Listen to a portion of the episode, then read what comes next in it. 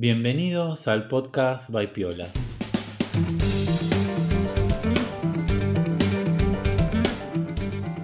El podcast en el que nos metemos en el estudio y en el trabajo de diferentes artistas contemporáneos. Entrevistamos artistas españoles y de todo el mundo. En piolas.com puedes encontrar cursos online de pintura, dibujo e ilustración. Yo soy Alex y estoy como siempre con Brenda. ¿Qué tal Brenda? ¿Cómo estás? Hola Alex, ¿qué tal? Yo muy bien, muy, muy contenta de estar aquí de nuevo en esta familia piola. ¿Vos qué tal? Yo muy bien, acá, acá estamos, como, como siempre, un episodio más. Hoy estamos celebrando. Es verdad, tenemos nuestro episodio 50. Increíble. Increíble. 50, 50 episodios, o sea, sí. hemos entrevistado a 50 eh, artistas. Increíble. Sí, sí, sí. La verdad que sí. Y en un, bueno, en un año de pandemia y creo que en un año y un par de meses. Realmente es muy poquito tiempo, ¿no? Así que, eh, buah, eh, un montón. Sí, increíble, increíble. 50 artistas, 50 episodios. No, no lo puedo creer. No puedo creer. Tantas entrevistas, hablar con tanta gente. Ha sido tan interesante. Y yo todavía no estoy aburrido de todo esto porque, a ver, es como que las preguntas a veces se parecen, ¿no? Las que hacemos, pero todas las historias son distintas, todo lo que nos cuentan es siempre distinto. Sí, totalmente. Aparte de eso, que no deja de, escribirnos, ¿no? La gente eh, agradeciéndonos y, también que gracias a, esta labor conocen más artistas que justo lo que, lo que queremos, ¿no? Dar a conocer eh, por ahí son los mismos temas, pero cómo cada artista lo atraviesa o cómo lo, puede como transmitir, ¿no? Su arte. Y mm. eso es lo que, lo que buscamos mm. al final, ¿no? Conectar a las personas a través del arte. Así que, nada, un, un, gran motivo para celebrar. Exactamente, estamos de celebración. Bueno, y ya que está, vamos a celebrarlo a lo grande, ¿no? Tenemos algo para contar. Sí, sí, sí. A partir de hoy, o sea, ahora mismo, cuando estéis escuchando este episodio, em, estamos lanzando un, gran descuento porque, bueno, es verano y sabemos que estáis pintando o queréis aprovechar también el tiempo libre de vacaciones para inspirarse y demás. Así que como premio y regalo, hemos pensado en tener un 20% de descuento es por tiempo limitado, pero bueno, aprovecharlo porque eh, va a ser para pintar y para hacer todos nuestros cursos online. así, es. A mí lo que más me gusta del verano es la gran cantidad de luz que hay y que entra por la ventana. Que para pintar es espectacular. A mí me encanta eso. Eh, Sí, también alguna vez hemos ido a pintar por ahí al lado de una piscina, etcétera. Bueno, esas son cosas extras que se pueden hacer en el. bueno, se pueden hacer el curso de, Carlos Martín, ¿no? Y pintar al natural en una playa, ¿por qué no? A ver, él lo explica con imágenes, pero, pero también se puede, se puede ir a alguna playa, si estamos en alguna playa y, pintar las figuras de Carlos Martín. Sería muy bonito. Sí, él da algunos tips sobre cómo sacar eh, fotos de playas también. eso puede ser también una muy buena actividad para el verano. Es cierto. Eh, empezar a ver el curso y, digamos, terminarlo después de las vacaciones, ¿no? Cuando uno vuelve con todas las fotos de las, de las playas, ¿no? Que ha visitado. Por ejemplo. Así que, bueno, ahí tienen. El, el código de descuento es verano piola todo junto, lo pueden poner ahí cuando se apuntan y obtienen un, 20% de descuento. Es por tiempo limitado porque es para los que, bueno, ahora o bien pinten ahora en verano o se apunten ahora y lo hagan después. ¿eh? Los cursos, una vez que se apuntan, lo pueden ver todas las veces que quieran, eh, lo pueden repetir, eso sin problema. ¿Mm? Así que bueno. Ahí está, estamos celebrando los 50 episodios con, este anuncio. Así que bueno, ¿qué te parece, Brenda, si pasamos a nuestro artista número 50? Dale, me encanta, me encanta la idea. Bueno, genial. Hoy hablamos con Pedro Co, artista oriundo de Cartagena de Indias, en Colombia. Empezando su carrera como ilustrador, ahora su trabajo en el campo de la pintura se caracteriza quizás por el movimiento que sus obras representan. Ha expuesto individualmente y colectivamente en varias ciudades de su Colombia natal, pero también en el exterior, como Nueva York, Berlín y Río de Janeiro. Su Instagram es Pedro Cobo, todo junto se escribe, ¿eh? y con V o con B corta. ¿eh? Así que para que puedan eh, ver su Instagram y ver las obras de él y saber un poquito más de él mientras estamos charlando con él. Así que les sugiero que vayan ya mismo a Instagram y abran ahí la cuenta, busquen la cuenta de él para poder ver sus obras. Así que sin más introducción, pasamos a hablar con Pedro. Hola Pedro, ¿cómo estás? ¿Estás por ahí? Hola Alexis, hola Brenda, ¿cómo están? Eh, acá estoy, acá estoy. Primero, primero agradecerles por la invitación a este programa, a este podcast, y felicitarlos por sus 50 episodios. Muy honrado de estar aquí con ustedes hoy. Gracias, por estar con nosotros. Acá hasta ya estamos pensando en cómo llegar al número 100, así que al centenar. Sí, sí, sí, sí. Ahí hay que pensar cómo lo celebramos. ¿Cómo lo celebramos? ¿Qué tal, Pedro? Bienvenido. La verdad que nosotros también muy contentos de estar aquí, de estar viajando un poco de alguna manera hasta Colombia. Muchas gracias, muchas gracias. Aquí en el Caribe colombiano. Sí, qué bonito. ¿Qué tal? ¿Cómo, cómo va todo por ahí?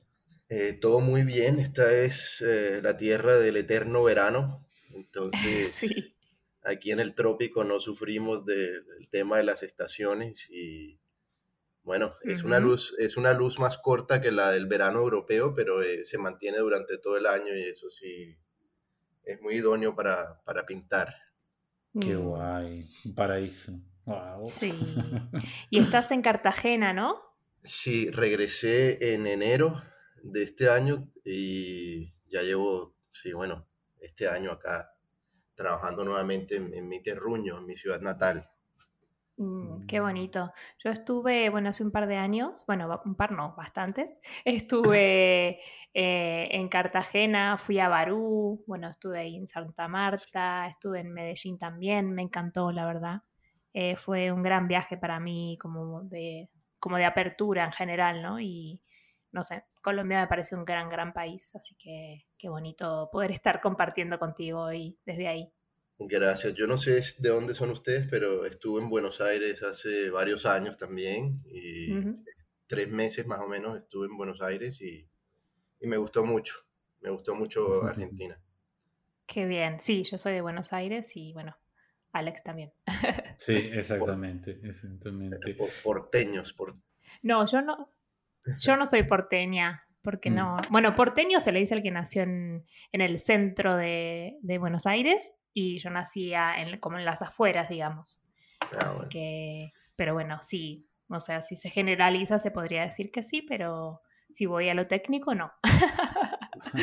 Ah, dentro de la dentro de la generalización, yo diría que yo también soy porteño, porque esta ciudad, puerto también, Cartagena, pues es, un, puerto. Ah, mm. mira. Muy bien. Eh, ¿Por qué no nos cuentas algo de, Cartagena? Que nunca, nunca entrevistamos a alguien de, esta ciudad. Bueno, Brenda la conoce, yo no. Yo lo único que, que sé Creo haber escuchado que Gabriel García Márquez hizo su paso por, la ciudad en algún momento, no sé si estudió ahí o algo así, o era de por ahí cerca.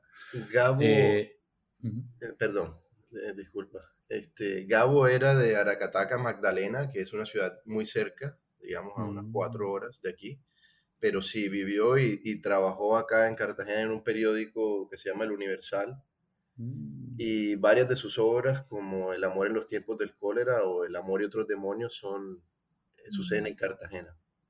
Qué guay, wow.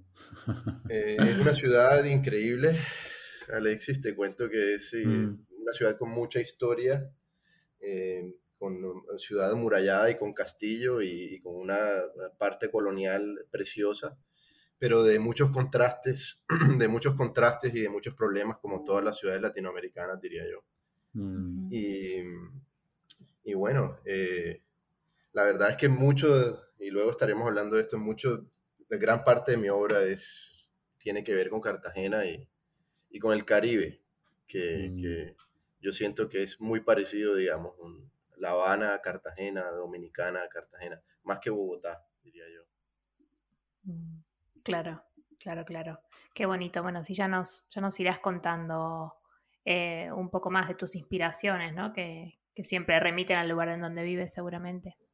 Sí, sí, claro. Y mm, estábamos hablando con, con Brenda antes de, de conectarnos para, para el podcast y mm, que conocemos a unos cuantos artistas así colombianos y, bueno, no, estábamos pensando de que hay- debe haber una movida artística en Colombia interesante, ¿no? O hay algo ahí artístico que está, que está en el aire. ¿Cómo es la movida artística? No sé si difiere Bogotá de Cartagena o es en todo Colombia. ¿Cómo es? Este, yo siento que difiere claramente. Oye, eh, Bogotá es una ciudad de 8 millones de personas y, y es el epicentro cultural de, de Colombia, sin ninguna duda. Eh, y yo siento que hay una, hay una gran salida de, de pintores eh, figurativos últimamente aquí en, en Colombia. Y yo siento que en parte tiene que ver con algunos artistas de una generación previa que han influido mucho en, en los jóvenes, eh, pues yo incluido, Mm, eh, en crear este tipo de, de- de- de pintura, ¿no?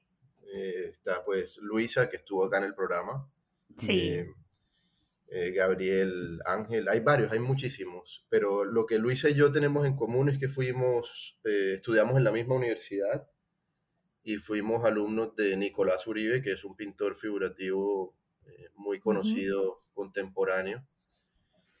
Y yo siento que la influencia de, un pintor como Nicolás es, es evidente, ¿no? En, en- lo que es la pintura figurativa, no solo aquí en Colombia, sino a nivel global, yo pensaría, porque estudiando en Estados Unidos la maestría, cualquier pintor figurativo que me conocía, el primero que me mencionaba era pues Nicolás. Mm, mm, Y con su canal de YouTube eh, llega todavía más a más gente, ¿no? Pero yo tuve pues la fortuna de estudiar con él cuando recién comenzó a dar clases en el año 2006 y, y hasta el 2011, ¿no? Fue mi asesor de tesis y profesor de, de pintura. Entonces le, mm. pues, le, le buena debo, oportunidad. sí, le debo muchísimo. A Nicolás, entre otros, ¿no? Felipe Machado, Justiniano Durán, eh, Alfonso Álvarez, son eh, artistas increíbles colombianos que yo creo que han influido muchísimo en, en nosotros, pues los de los de los años 80 para acá, los que nacimos desde el 80 para acá. Yo soy del Ujú. 88. Muy bien, yo también. Hay la misma Yo, edad. yo soy un poquito más viejo, pero bueno, no importa. Em, Bueno, la, la juventud está en el interior, ¿no? El, el alma no envejece, dicen, así que. Ah, eso sí, eso sí, eso sí. Es un, es, sí. es un estilo de vida, dicen, ¿no? Claro, eso es. Eh, es- exactamente, sí. La semana que viene cumplo, cumplo años también, pero bueno, el 2020 y el 2021, como son años de estar encerrado, no cuentan, así que sí, Es- es- eso Cosas buenas que ir- deja la pandemia. exactamente. Los puedes ir borrando de una vez y, y ya está. Sí, exactamente.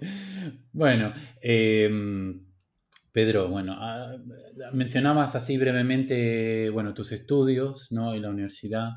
Entonces, me gustaría pasar un poquito a temas un poco, un poco más personales y me gustaría saber cuándo empezaste a estar en contacto con el arte y me refiero quizás a si ha sido antes de la universidad, cuándo empezaste a, pintar o a dibujar, cuándo surgió el arte en, Pedro.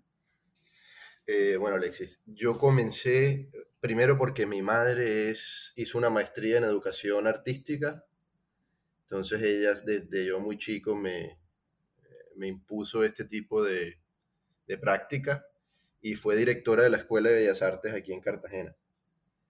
Y encima de eso vengo de una familia muy extensa donde mi papá tiene 12 hermanos y de ahí hay uno que es caricaturista y hay una prima de él que es pintora.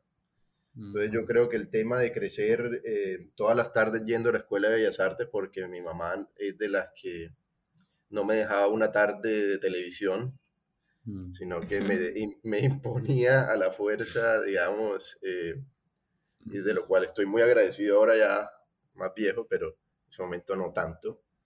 Eh, todas las tardes alguna actividad y siendo ella directora de Bellas Artes me, me, puso en clase de batería, clase de piano, fíjate que nunca de pintura.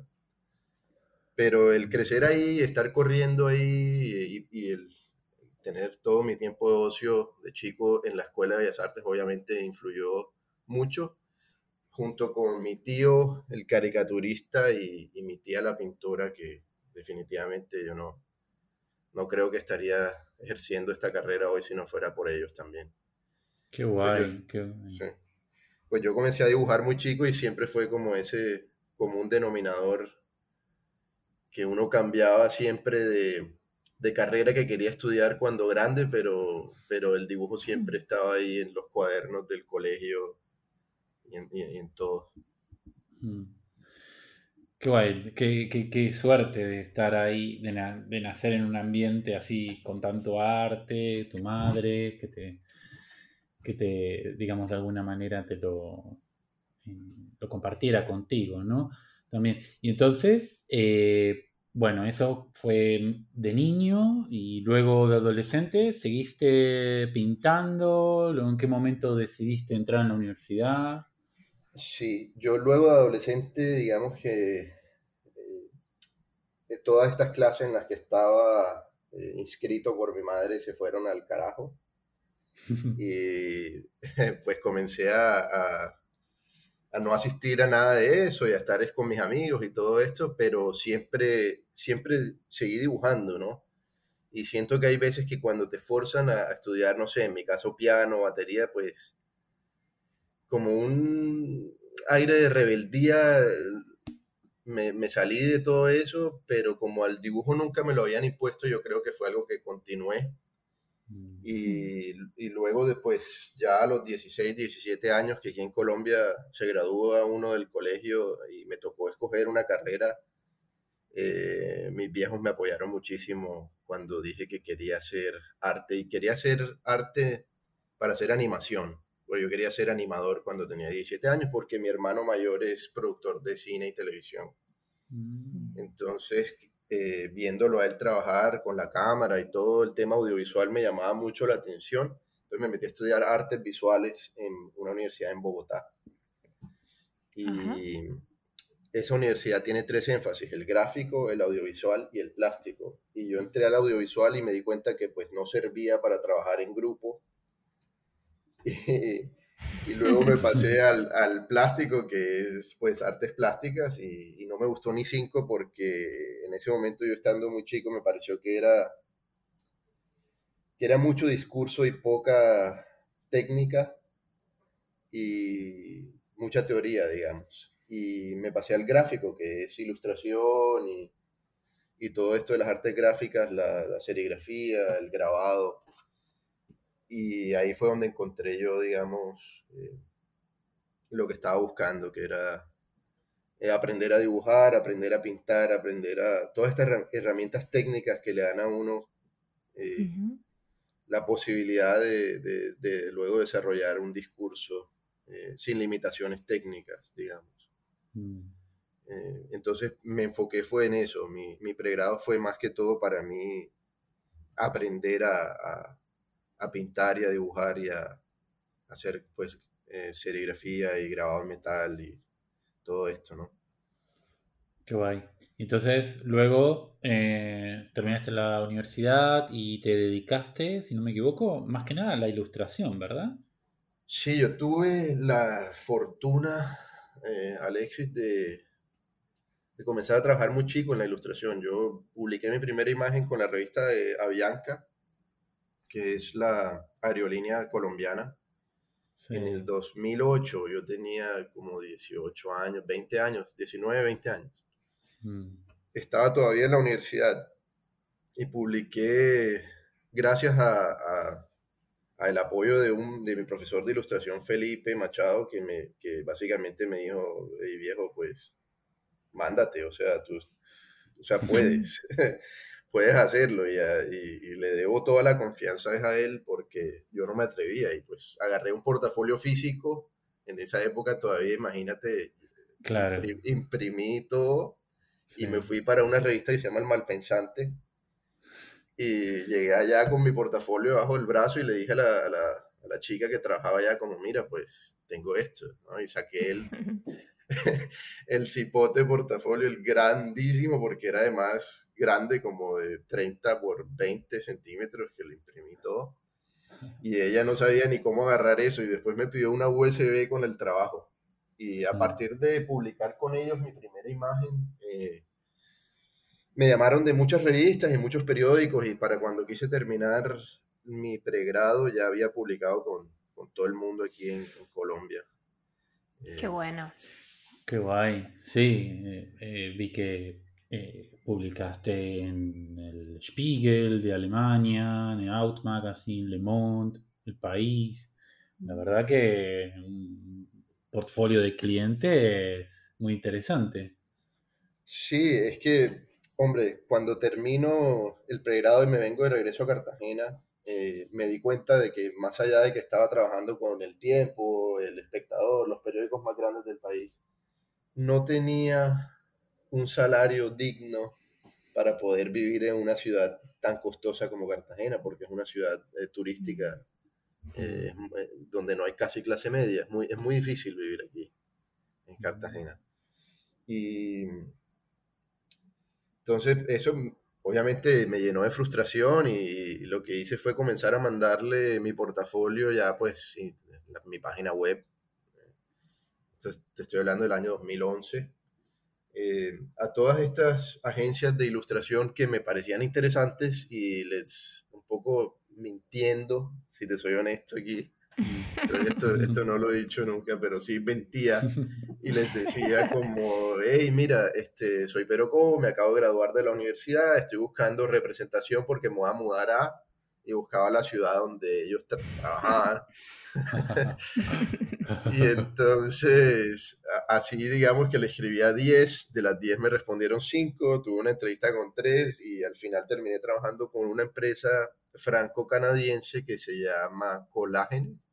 No sé si todavía existe, creo que todavía existe. Em, y ellos em, manejaban como 9, 10 ilustradores y todos eran casados con hijos y yo era el único que era eh, más joven y, por ende era el que me, me, trasladaban a trabajar en estos proyectos em, que necesitaban que el ilustrador fuera a trabajar allá. Mm. Entonces así pues me, me, fui a Berlín y trabajé en Berlín y, y luego me salió lo de Der Spiegel y los periódicos europeos en el año 2013. Mm. Qué bueno, qué pasada. Qué gran experiencia, no. Esos años. Tremendo, tremendo, mm. Yo estuve trabajando con ellos mucho tiempo y, y entre trabajo con ellos y el hecho de pues eh, tener un, salario, digamos, decente que te permite como vivir donde tú quieras. Decidí irme por ahí, me fui para Brasil, estuve en Buenos Aires, como te contaba, México. Estuve como cuatro o cinco años eh, viajando y gastándome todo mi salario en, en vivir por ahí. me parece que mejor no dar detalles. no, pero al final trabajabas eh, con, la con esta editorial desde el lugar donde querías, ¿no? Porque le enviabas las ilustraciones y ellos podían, o sea, es, sí, sí, brutal. Exactamente, exactamente. Pero luego pues llega un punto en la vida en el que en el que me di cuenta de que sí, estaba, me estaba yendo bien, es un trabajo muy chévere, me, me, gusta mucho, un trabajo muy lindo, eh, pero me encontraba a mí mismo pintando los fines de semana y, compartiendo en las redes sociales eh, mi trabajo de pintura y no el de ilustración, pues no estaba orgulloso de lo que estaba publicando. No es que estuviera mal, simplemente que, que, que no, era, no era la obra que yo quería hacer. Y yo creo que, pues, si voy a estudiar arte, el, eh, sí, tener un buen salario es importantísimo, eh, pero no puede ser el, el, objetivo final porque pues entonces estoy en el negocio equivocado, me parece. Mm. Em, entonces decidí pues renunciar a la agencia y eh, mi último trabajo con ellos fue un libro infantil que yo creo que fue además el mejor de todos los trabajos que hice con ellos. Le hiciste más relajado, ¿no? Ya, ya eh, más contento contigo mismo. Total, y yo pues nunca pensé en trabajar para niños, digamos, en ilustrar para niños, pero, mm. pero creo que fue de las experiencias más gratas de, de mi trabajo como ilustrador porque los niños pueden llegar a ser brutalmente honestos y y si les gusta, les gusta y te lo van a hacer saber y si no, también. Entonces, eh, fue muy bonito, la verdad. Eso fue ya en el 2017, 2017, sí. Y entonces, ¿cuándo decidiste dar el paso y dedicarte a la pintura? Este, ah, fue ese año, ¿no? Pues yo te renuncio, renuncio a la agencia y digo, pues me voy a lanzar al abismo de la incertidumbre que representa ser pintor. Y, me di cuenta que no tenía ni idea, Brenda y Alexis, no tenía ni idea de, cómo funciona el negocio de la pintura, no tenía ni idea de cómo hacer dinero con eso. Y, decidí aplicar a, una maestría en pintura, precisamente para eso también, para aprender a, a maniobrar en el mundo laboral pictórico y me dieron una beca completa en una universidad que se llama SCAD, Savannah College of Art and Design, en, en Atlanta, en Savannah, y tienen varias sedes. Mm, mm. Y bueno, este, me fui para allá. ¿Estuviste en Atlanta o estuviste en Savannah? Me fui a Savannah. Primero llegué a Atlanta y luego a Savannah. Eh, que me gustó muchísimo más que Atlanta. Atlanta es otra ciudad gigante, mm gringa, como le decimos acá. Sí. Sabana a mí me parece que tiene un encanto distinto. es una ciudad más bien pequeña eh, que gira en torno a esta universidad de arte. Entonces, todo el mundo tiene algo que ver con, con alguna carrera artística, por decirlo así, y, y es una experiencia increíble. Sí, yo estuve en, estuve en, en Sabana, eh, pero bueno, más relacionado con diseño, y es eh, espectacular la, la, universidad. Y bueno, y la ciudad también es súper interesante, porque no es muy grande, y es eso lo que decís, ¿no? Que todo el mundo o está relacionado con el arte o con el diseño, o con las dos cosas. Sí, claro. Entonces se respira un ambiente universitario y artístico espectacular, ¿no? Además, con, mucha historia, ¿no? La, ciudad. Sí, a mí me, encantó Sabana. Fue una sorpresa grata, Alexis. No sabía que habías estudiado allá. Eh, no, no estudié ahí, pero estuve, estuve un, tiempo por, conferencias. Ok. Sí.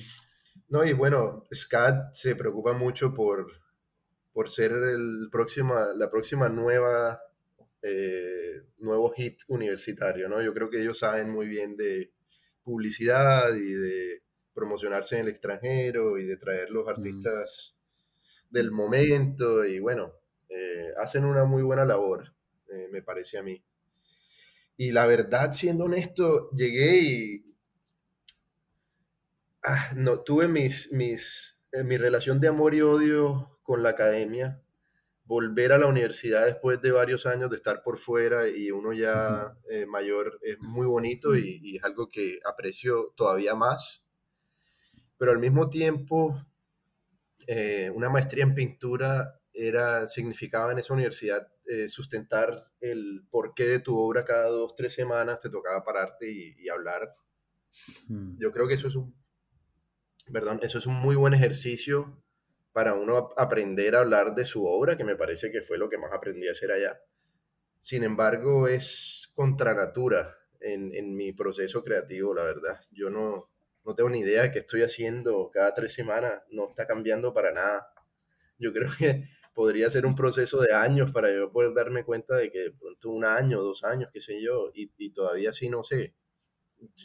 En lo personal yo soy un tipo que pinto y pinto y pinto y luego pues algún día charlando con amigos o, hablando de mi obra con, alguna persona, me doy cuenta, agarro estos puntos y, conecto, ¿no? Y luego digo, bueno, parece que esto es lo que estoy haciendo, ¿no? Pero no me, no me siento a pensar y luego a pintar, que es más como el proceso que, que te imponían allá, sino viceversa. Y entonces sufrí un poco con eso, pero como ejercicio para aprender a hablar de tu trabajo creo que me sirvió muchísimo. Y sobre todo, como te contaba, en la comunidad en Sabana, no solo de pintura, sino de los que estudian fibras o, fashion. Eh, mm. Yo creo que, influye también mucho y la multiculturalidad, porque hay gente de todos lados. Eh, lo que menos hay allá son gente mm. del sur de Estados Unidos. Sí, eso es, eh, es interesante, ¿no? Creo que en la cultura norteamericana se le da mucha importancia al hecho de comunicar y en especial de comunicar el trabajo de uno, ¿no? Entonces, quizás viene por ese lado, ¿no? Lo que contabas.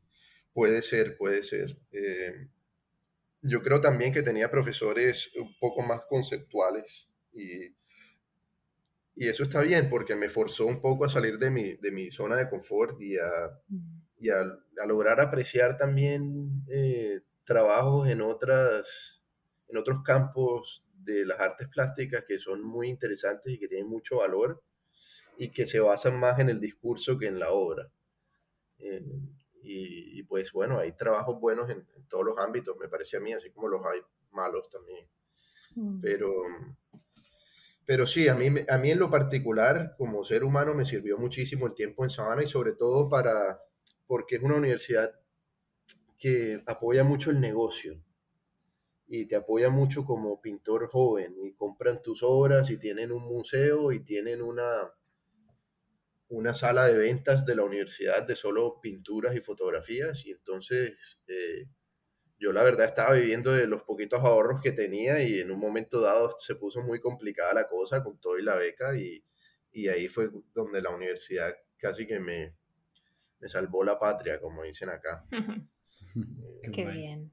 Sí, ¿no? Y tener ese apoyo es, le da a uno, hombre, cierta libertad creativa también. O sea, el, uno tener eh, asegurado eh, los gastos mínimos personales te sirve para, para poder producir sin necesidad de, estar pensando en vender para poder eh, subsistir. Sin dudas. Y mm, Pedro, bueno, primero gracias por contarnos todo tu proceso de manera tan sincera y, super, es súper inspirador, la verdad, escucharte. Y, pero bueno, quería retomar esto que hablabas del discurso de la obra, que me parece súper también interesante, eh, que aprendiste ¿no? en, en Sabana y que te abrió la cabeza en ese sentido, pero como para que puedas en este espacio de, eh, describirnos tu arte ¿no? Eh, y contárselo a alguien que, que no lo conoce, por ejemplo. Ok, este, yo ahora mismo estoy trabajando, pues yo acabo de llegar, acabo de terminar mi, mi tesis de maestría eh, el año pasado. Entonces todavía eh, eso no es algo que yo pues presente la tesis, me, me gradúo y pueda como cerrar. es algo en, en, en, lo que todavía estoy trabajando y es eh, una serie de obras de, de mi abuela.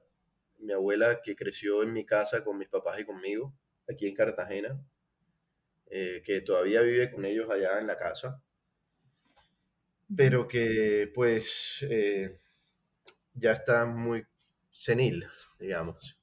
Mm. Entonces lo que significa crecer con, con, la abuela en la casa y en el Caribe es, tiene una connotación muy diferente a otros lugares del mundo. Entonces es como la abuela inmiscuida en todos los asuntos personales y esta como relación de, de amor y odio con una persona que creció en, una época eh, muy diferente y que, y que no se puede juzgar con los valores morales actuales. Mm. Pero lo que a mí me interesaba de ese proyecto y lo que me interesa aún, eh, aunque de forma diferente ahora, es, es, es, el ritual de mi abuela, el levantarse todos los días, hacer lo mismo, levantarse, coser, almorzar, hacer una siesta, ver los, programas de televisión, de, de, concursos y acostarse a dormir todos los días. Entonces era desde que se muere mi abuelo y es, casi que una tragicomedia, ¿no? Todo esto. Es que, eh, es que eso es lo, lo, que más me gusta a mí, es, es eso, es como humor, pero al mismo tiempo eh, triste, ¿no? De, de, de, lo que, de lo que es. Con nostalgia, ¿no? Sí, con mucha nostalgia y eso es algo que, que está muy implícito en mi obra, en, en toda, toda mi obra. Y era bueno, yo estando en Estados Unidos pintando a mi abuela de todos estos dibujos que tenía viejos de, de ella eh, en mis cuadernos. Y, y pues que mi abuela se sentaba todas las tardes a las 5 de la tarde cuando baja el sol aquí, el inclemente sol de Cartagena se sienta, se sentaba pues en el balcón a, a ver a todo el mundo que pasaba por el frente de la casa. Eh, Estoy viendo aquí unas pinturas, tienes, ¿no? Eh, un par de óleos hechos eh, con ella. Una, una, creo que tiene el móvil, sentada en una silla, así parece como afuera, como estabas describiendo, y otra, bueno, con un abanico también representando un poco el calor, ¿no? Sí, es que el abanico es un accesorio fundamental, digamos, para, para cualquier persona que quiere pasar un tiempo a la intemperie aquí, sobre todo sí, durante sí, el sí. día. Eh, pero bueno, es, entonces eh, Gladys, mi abuela, eh, siendo, es, es, es, alguien que conozco, que conozco muy bien y, y una rutina que, para, que se hizo parte de mi propia rutina y que, y que de eso se trata para mí la pintura, ¿no? De hablar de algo que conozco muy bien y que puedo contar y que es importante para mí. Entonces, eh, desde, es, desde, desde esa visión yo comienzo la verdad, todo eso comenzó con un retrato que hice de mi papá en, en Sabana. El, el, viejo me fue a visitar, me senté con él en, en, un hotel en Filadelfia y le tomé un par de fotos y de ahí hice un cuadro de él. Y luego pensé como, bueno, voy a pintar a otra persona de mi familia. Y pinté a mi abuela y la pinté en un año nuevo donde ella se estaba tomando un trago. Eh, en sus 81 años creo que tenía, y, y, estaba muy contenta, estaba muy feliz en su mecedora, y, y, lo presenté en la clase y luego pensé como, bueno, sí, o sea, está muy bonito el cuadro, está muy lindo, mi mamá lo podría colgar en la sala de la casa, pero esto no es, esta no es mi abuela, o sea, esta, esta no es la matriarca, la matrona de la casa, la señora que se sienta y que toma las decisiones importantes. que, que, que, de pronto no se acuerda de que desayunó, pero que cuidado se te olvida regar las matas de las plantas del segundo piso. entonces ella, digamos que era una, una, figura de autoridad. Y entonces luego de eso yo dije, no, este, tengo que volver a pintarla y la volví a pintar sentada en el balcón un día que le estaban cortando el cabello.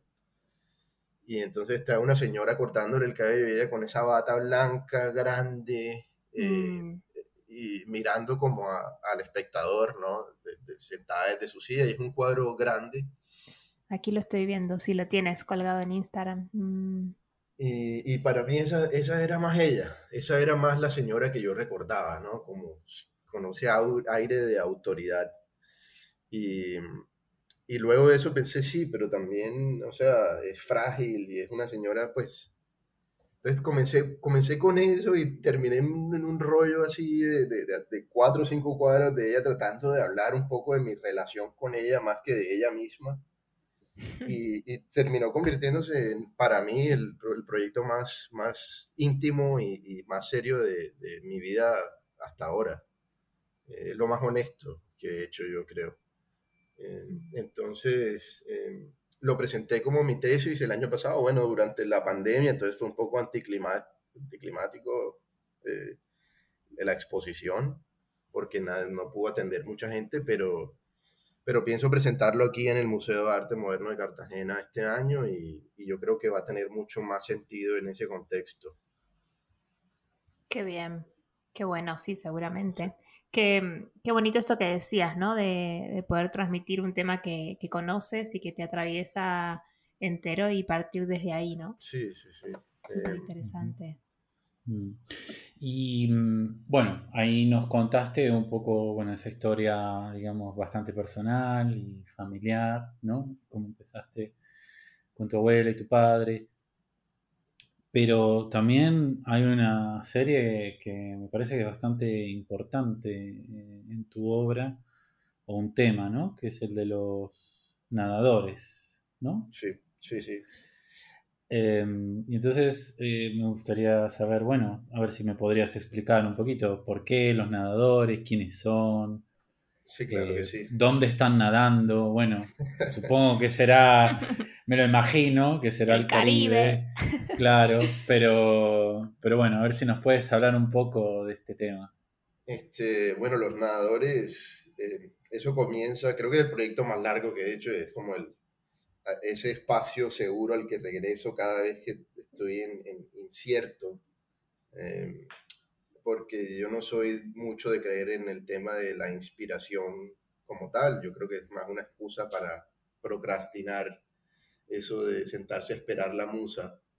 Eh, yo siento que uno se sienta todos los días ocho horas frente a un lienzo blanco y algo vas a pintar. Mm.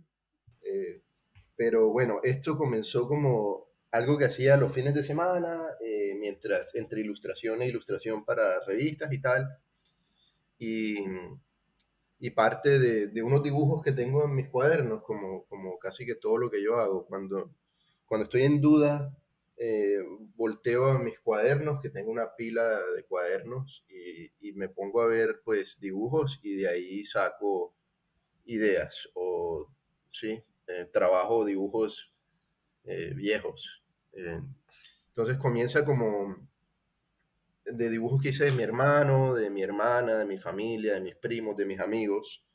Como te contaba, pues mi papá tiene muchos hermanos, todos los hermanos están casados y tienen hijos, entonces mis primos son aquí, o sea, demasiados. Tiene muchos modelos.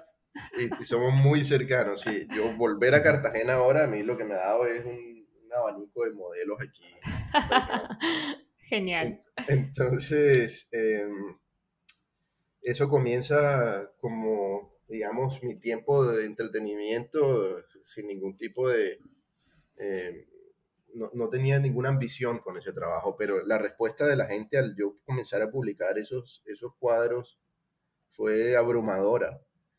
Y me di cuenta de que de pronto, a partir de eso, me di cuenta que de pronto podía ser pintor. O sea, que que a la gente le gustaba eso y que yo podía de pronto vivir de eso. O sea, entonces para mí e, e, esos nadadores representan como esa, digamos, oportunidad de, vivir de la pintura eh, en ese momento. Y, fue lo que me motivó a perseguir una carrera en, la pintura. Y bueno, yo creo que como ha sido un proyecto de cuatro o cinco años, intermitentemente, obviamente, eh, en varios momentos eh, hablo de, de, sensaciones diferentes y de eh, sí, ambientes diferentes. Yo creo que, que es muy nostálgico. Eh, para mí, el tema de los nadadores es, es de, de, extrema soledad y nostalgia. una nostalgia, una melancolía caribe, ¿sabes? aquí se asocia mucho el tema del, del, Caribe y Cartagena con una cultura de felicidad y de alegría. Mm. Y, y, para mí es también al mismo tiempo muy, muy nostálgico. Entonces, eh, viviendo por fuera eh, era una forma de, de invocar un poquito mi ciudad y, y, ya estando acá es, no, no, deja de serlo para mí. Entonces, pues primero son personas que conozco, pero, pero en realidad no importa quiénes son, eh, son muy, muy anónimos. Sí, mm. me, me, baso en modelos que conozco y dibujos de personas que conozco, pero realmente lo importante es, es esta figura en, en su soledad, en, en medio de, de, ya sea el mar o el, lago, o qué sé yo, lo que tú quieras ver, porque realmente no importa si tú piensas que es una piscina o una pileta, como dicen ustedes, o, o, o, el mar, o, lo que sea, o realmente lo que importa es esta figura sola en el agua y, y cómo esa, esa relación con, con, con, la inmensidad del, del, mar y el agua es, es a veces eh, es abrumadora, es, eh, da miedo, pero al mismo tiempo eh, es acogedor. Mm. Entonces, pues yo, por ahí es por donde va la cosa eh, con, los, con los nadadores. Hablabas de la nostalgia, ¿no? Es como Parece como que en la belleza siempre hay algo de nostalgia, ¿no? viene por ahí, ¿no? La, Esa conexión que haces. Y es que yo, eh, yo digo nostalgia, eh, podría ser más como melancolía, porque yo siento que, que, la nostalgia tiene una connotación, Alexis, casi que negativa en el, en el español, ¿no? Como mm. que se asocia con algo triste. Y, yo siento que hay veces que puede ser una añoranza, como algo feliz, mm. ¿sabes? Como que tú mm. recuerdas algo que, que, que, te gusta, pero al mismo tiempo eh, lo estás recordando. Entonces, como esa mezcla, en portugués está la palabra saudade, que yo creo que es como más adecuada Gran palabra, soy fan de esa palabra, no, no encuentro sin manera de describirlo al, español. Cuando la conocí en Brasil me pareció, perdón que te interrumpí, pero justo estaba pensando en esa palabra ahora que, hablabas, porque es verdad que, mm, eh, bueno, yo suelo ser bastante nostálgica, pero desde la parte más eh, agradable, digamos, o sí, soy como más partidaria de de esta nostalgia, de, ese sentimiento, no sé, de, melancolía, pero agridulce, ¿no? Por ahí, eh, no tan, tan triste. Así que qué bueno que lo traes también como para, ver cómo lo vive, ¿no? Cada uno. Sí, claro, no, completamente. Y si escuchas cualquier bossa nova de Tom Jobim o de Vinicius mm. se habla mucho de, de saudade, y hasta la misma samba de, samba de, de carnaval es muy nostálgica y es muy feliz, o sea, es música feliz, pero es nostálgica. Em, entonces, eh, es esa, un poco esa dualidad. Em, y bueno, en, algunas, en algunos de esos nadadores se nota más, en algunos se nota menos, eh, en algunos me interesa un poco más el, sujeto, en algunos me interesa un poco más el, el ambiente o, el agua o, esta, pues obviamente hay, una, hay un interés estético eh, por, representar esta como refractación que hay con el, en el agua y la figura, como cuando al entrar al mar cambia y de pronto un poco el movimiento también, pero estas son, digamos, decisiones estéticas eh, que ya pues van de la mano con lo que a mí me interesa como representar en la pintura, pero, pero que, hombre, yo no creo que se desligue, eh, así sea inconscientemente, de, de, este como valor emocional. ¿sabes? Claro. Sí, y precisamente creo que tratas de llevarlo en toda tu obra, porque por ejemplo estaba viendo eh, estos retratos que tienes eh, en los cuadernos que antes mencionabas, y son también rostros como súper expresivos, ¿no? Y como en este sentido, como profundo, nostálgico, de mirada así un poco más perdida. ¿Esto es así? ¿Cómo, cómo lo puedes describir? Este, bueno, el tema de los cuadernos, como ya lo hemos venido hablando, es, es fundamental para mí. Es increíblemente fundamental. Yo mm. parto de ahí para todo. Y, y luego es como esa, esa tarea eh, autoimpuesta de, de, de, estar llevando un cuaderno todos los días y de, pues si no pinto hoy, pues dibujo. Y, y todos los días, todos los días mantener este como ritual de lo habitual. Y y, comencé como a hacer retratos, eh, primero los hacía en digital y luego pues al, al, dejar de pintar en digital, eh, comencé a hacerlos en el cuaderno, comencé a decirle a mis amigos, siéntate y, hacemos un retrato dos, tres horas. El tema de la, de la mirada nostálgica es muy chistoso porque eh, yo siento que hoy en día uno se acostumbra también a, a, a esta imagen de fotografía instantánea en la que sonríes y, y así te ves y así te sientes. Eh, y cuando te sientas tres horas frente a una persona, pues es imposible que, que me sonrías las tres horas también. Entonces, termina, terminan viéndose, hay veces, hay veces más tristes, hay veces más serios, eh, pero nunca como con esa sonrisa de, de fotografía eh, a la que estamos muy acostumbrados hoy día, ¿no? Entonces, partí, comencé a hacer uno y luego me pidió otro y luego otro y se volvió como una bola de nieve, tú sabes, como que píntame a mí, píntame a mí. Y, yo tengo la peor memoria del mundo, o sea, yo no me acuerdo de nada. Y para mí los cuadernos son, son ese espacio, bueno, al mismo tiempo íntimo, es algo que no tengo que mostrar si no me da la gana, donde no tengo ningún tipo de presión y en la universidad sobre todo era muy, muy agradable porque nadie me puede juzgar por esto que estoy haciendo aquí, mientras que pues tú haces un cuadro y lo cuelgas y ya se, se vuelve motivo de crítica pues, de todos, ¿no? Lo, estás como exponiéndote ahí al, al criterio colectivo pero el cuaderno en cambio es como más selectivo, ¿no? Es como que si yo te lo muestro a ti, ábrelo, tócalo, siéntelo, o sea, pasa las páginas, huele, como todo, toda la experiencia del objeto me parece muy diferente a, cómo se relaciona uno con una obra ya.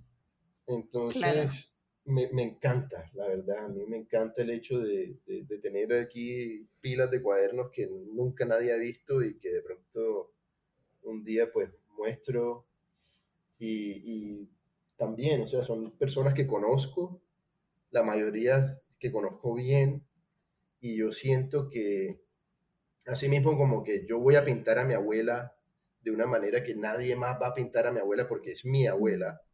Eh, puede ser Picasso, pero no va a pintar a mi abuela como yo porque, porque es mi abuela y yo tengo una relación de años con ella que pues va a, a, tergiversar de una u otra manera la obra. Lo mismo con esta gente, siento yo, de, de, de, una forma menos extrema, pero, pero al mismo tiempo así, ¿no? Yo sé quiénes son estas personas, mi, mi, mis tres horas con ellos ahí, siento que va a, a, influir de alguna manera en el, en el, resultado final y al mismo tiempo también estoy pues practicando el retrato a la prima eh, del natural y que es un reto técnico gigante y que, que, que, me gusta también pero mm, a mí lo que más me gusta es volver, volver a esos cuadros, a esos cuadernos y, ver y acordarme, miércoles. Eh, no me acordaba que esta persona existía ni siquiera.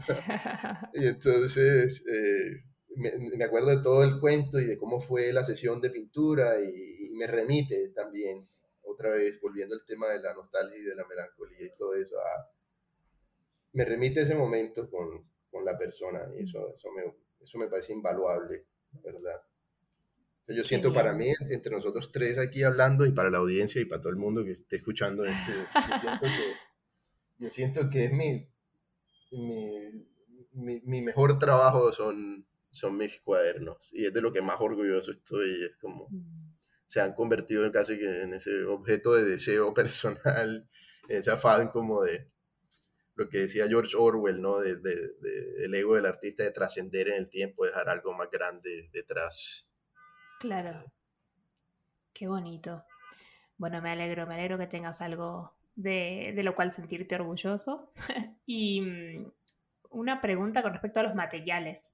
Em, ¿Qué prefieres? ¿Óleo, acrílico? según el soporte? Este, bueno, yo llegué a Sabana pues pintando en óleo. Yo aprendí fue a pintar en óleo eh, con Nicolás, como les decía, y, y, era todo lo que sabía, pero al llegar allá, eh, un muy mal profesor me dijo, me dio un muy buen consejo de, de, de, hacer acrílicos, de por qué no intentas acrílicos. Y yo dije, bueno, si estoy acá, estoy haciendo esta maestría, voy a salir un poco de mi zona de confort y me voy a mandar. Además de mm. que la ventilación en los estudios de, de SCAD no, eran la, no era la mejor. Ah. Entonces, me, me comencé con acrílicos, que fue un proceso de, de, dos, tres años que estuve pintando con acrílicos.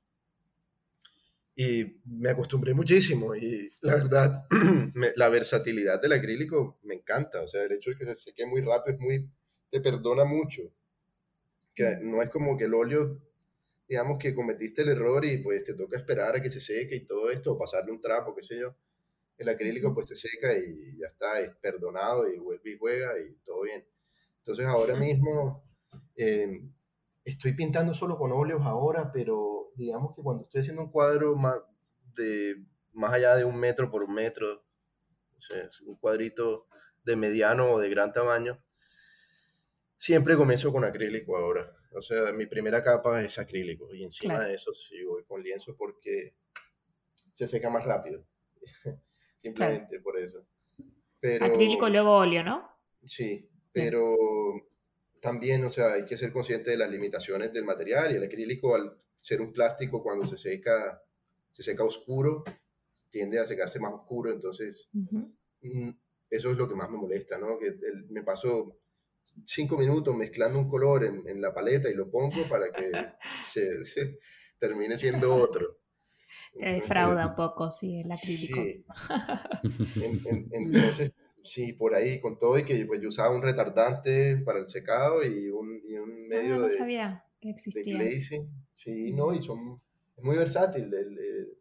yo usaba el acrílico como óleo muchas veces. claro. Mm y tú te pones a ver los trabajos y no te das cuenta de verdad que si yo no te lo pongo ahí que es acrílico, hay veces que es difícil mm. de, darse cuenta, ¿no?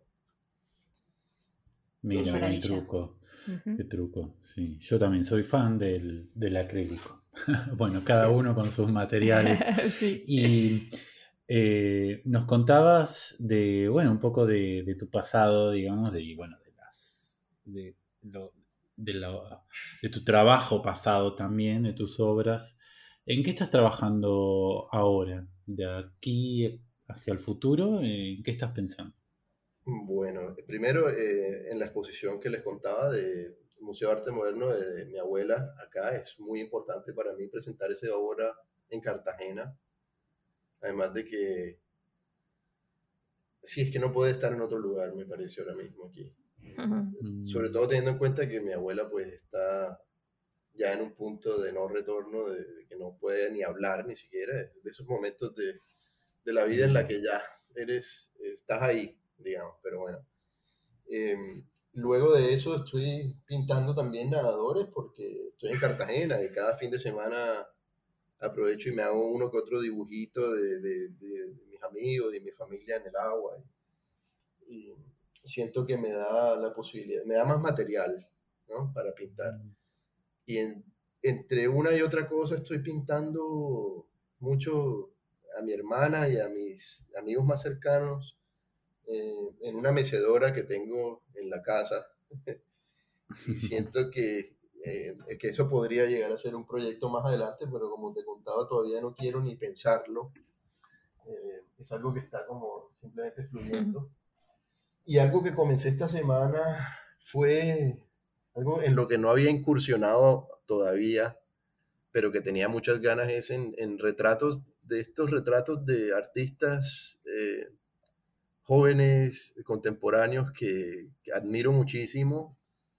Y, se ha creado una comunidad eh, en, Instagram de, de, hacerse retratos entre artistas que me parece muy interesante. Sí. Y, y yo no había entrado, no había saltado a, eso, pero tuve un tiempo esta semana y, comencé con un retrato de Camilo Carreno, que todavía no he publicado, pero pues que ahí lo tengo, que es un artista eh, bogotano que vive en Canadá y que yo creo que se ha vuelto viral. Yo creo que uno de los de, los, de las personas más pintadas eh, de esta década fácilmente por muchas personas. Es que es increíble la cantidad de retratos que se ha hecho de Camilo y de, diferentes artistas de todas partes. sí, sí, sí. Está como, sí, los retratos virales están a full, sí. Eh, entonces, pues ahí, mm. eh, a manera de un poco de homenaje y de y también de pronto para aprovechar y si, si, se animan estos chicos a, intercambiar obras también, porque eso es algo que me gusta mucho. Mm, qué guay. Em, estoy, ando haciendo, digamos, esta semana unos, unos pequeños retratos de, de artistas, de artistas jóvenes que, que, que, me parecen muy interesantes y que yo creo que, hombre, yo tengo esta, esta relación con el Instagram que a veces sí, que a veces no. Eh, pero si hay algo que valoro muchísimo, sobre todo ahora que ya no estoy en, en la academia, en la comunidad, digamos, de artistas de Sabana, es eh, el poder hablar del trabajo con personas que les interesa a través del Instagram es invaluable. Y con Camilo he tenido mm. la oportunidad de, de, tener unas conversaciones muy interesantes de, de, su obra y de la mía. Entonces, lo valoro muchísimo con todo y que nunca he tenido la oportunidad de conocerlo él estudió en la misma universidad que yo, pero nunca lo conocí. Y, y aún así hemos tenido unas, unas, conversaciones interesantísimas y muy relevantes sobre, sobre mi obra y la de él. Entonces, una forma también como de valorar eso y darle su importancia pues, a partir de la pintura, ¿no? Qué bien, Qué bien, qué bueno. Y bueno, ya nos has mencionado durante toda eh, esta entrevista a diferentes artistas y mm, nosotros eh, cuando grabamos con cada uno tratamos de, darle también lugar a otros artistas, ¿no? Que, que, justo nos inspiran a todos y demás. Entonces, bueno, queríamos saber a quién te gustaría que entrevistemos en este podcast, por ejemplo. Hay, tantos, hay, tantos, Bueno, tienes que pensar en un par. Luego nos puedes mandar un listado. De hecho, bueno, tu perfil lo conocíamos, pero Lu Beltrán, nos, eh, la que mencionabas antes, eh, Luisa, nos, nos recomendó tu perfil. Así que, bueno, esto es un poco lo que creamos, ¿no? Como una red, una comunidad ahí de artistas. Bueno, yo pues les recomiendo a Camilo, ya que estamos hablando de él. Ah, muy bien. Eh, Em, gente que habla español, sobre todo. Vamos a, hay un tipo que se llama Diego Cárdenas, que hace un trabajo, pues no es pintura figurativa, pero es un artista venezolano joven muy interesante, que hace arte óptico. Ajá, sí, em, perfecto. Eh, pues, eh, si no han hablado con Nicolás, Nicolás, obviamente, eh, Felipe, Nicolás creo que está un poco ocupado, pero bueno, en cuanto nos, nos, den huequito, creo que, que, sí vamos a concretar una entrevista, sería muy guay. Claro, bueno, Felipe Machado es, es, un artista, es un ilustrador de, hace más que todo portadas de, de heavy metal, eh, pero es un, es un, ilustrador y un pintor y un dibujante magnífico colombiano, eh, que yo creo que vale la pena entrevistar también, porque además tiene una colección de arte y sabe mucho de, de arte. Em, déjame pensar así de quién más que hable español. Em, es Esteban Ocampo también. Es, es, un, pintor de Manizales de aquí de Colombia. Eh, eh, Gabriel Ángel, eh, Germán Telles, son todos pintores colombianos. Em, mm. Hay algunos que me sé, bueno, hay una chica que se llama María Salomé Bravo, que no es pintora, pero es gestora cultural de, de, Cali, de Colombia, que estudió artes visuales también, creo, en la Javeriana, pero que se ha dedicado más que todo a, a promocionar el arte y a traer eh, talleres eh, y pintores a Colombia. Entonces yo creo que sería una persona muy interesante para conversar. Muy guay. Bueno, buenísimo bueno, Steven, este, este, me están olvidando demasiado. Steven Volando. Tranqui. no pasa nada. Nos puedes mandar un listado luego por, por privado y no, te preocupes, no, no hace falta que ahora en directo te acuerdes de todo. Eh, me, me, entra la ansiedad, me entra la ansiedad. por cumplir con todo el mundo, ¿no? Sí, es que hay mucho, hay demasiado, hay demasiado. Sí. Bueno, eh, nos has, Pedro, nos has eh, hablado, bueno, de todo un poco. Eh, la verdad esta entrevista ha sido súper interesante de tu pasado personal, de tus comienzos con el arte, de tu paso por la universidad en Bogotá, por SCAT, luego, bueno, de tu obra más en general, de los nadadores, de tus cuadernos, los retratos. La verdad que ha sido súper interesante eh, charlar contigo. Siento que hemos aprendido y, bueno, un poco como me siento como un poco como motivado por, por toda tu historia y todo lo que has eh, contado. Así que te quería agradecer por charlar con nosotros. pues el placer ha sido todo mío, Brenda, Alexis. Yo muy honrado desde el principio de estar invitado a este tremendo programa y felicitarlos nuevamente por sus 50 podcasts, porque 50 son un montón y es una labor que hacen con mucho amor y con mucho cariño y, se nota. Mm. Muchas gracias. Muchas gracias. Bueno, qué, qué, bueno que haya sido este el episodio 50. Realmente me, me, ha encantado, como mencionaba Alex, ¿no? todos los temas que, que, surgieron, que charlamos. Creo que vamos a poder motivar a, a muchas personas y, eso. Y creo que fue muy cálido también. El calor de Cartagena se ha sentido, ¿no? Así que agradecerte también eh, eso, ¿no? Ser tú mismo y poder compartirnos tu, manera de, tu visión, ¿no? Tu manera de vivir y ver el arte. Así que gracias. Totalmente. Eh, bueno, para terminar, les recuerdo el Instagram de Pedro, es Pedro Cobo, todo junto Les dejo el enlace en las notas de este episodio, como siempre. El Instagram nuestro es talleres.piolas. Y bueno, muchísimas gracias a todos los oyentes, como siempre, y nos vemos la semana que viene. Nos oímos la semana que viene. Un abrazo a todos, muchas gracias. Chao, chao. Adiós. Muy bueno, la verdad, muy bueno, muy ameno, la verdad, les confieso, me, gustó mucho eh, la conversación.